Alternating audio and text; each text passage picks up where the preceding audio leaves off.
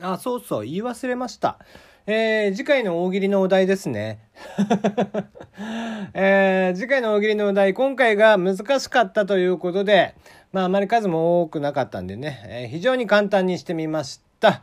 えー、これなら送ってこれるでしょう。ということで、えー、若干下ネタよりです。えー、30歳までは、え、童貞だったら、魔法使いになる。と言われますが、60歳まで童貞だったらどうなる？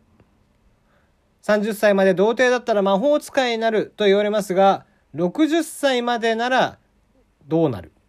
というのが問題です。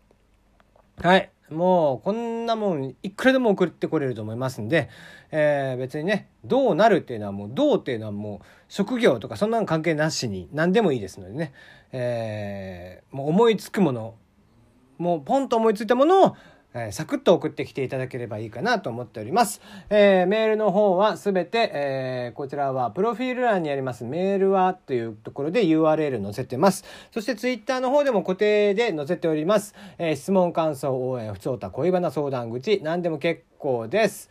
はい、えー、明日、明後日あたりはまたココイチの、えー、ご紹介をしたいなと思っておりますので、えー、なかなか読まれないなと思っているあなた、えー、また送っていないと思っているあなた、ぜひそちらもお,、まえー、お待ちしております。あなたのここ一番屋の一番のおすすめトッピング教えてくださいのコーナーですね。えー、こちらも明日、あないし明後日やります。ということで、えー、今日はもうおまけはこんだけですね。はい、いいですか？もう一回言っておきましょうか。えー、30歳まで童貞だったら、えー、魔法使いになると言われますが、60歳まで童貞だったらどうなるかということでね、えー、こちらをお待ちしております。え下ネタでも何でも結構、是非送ってきてください。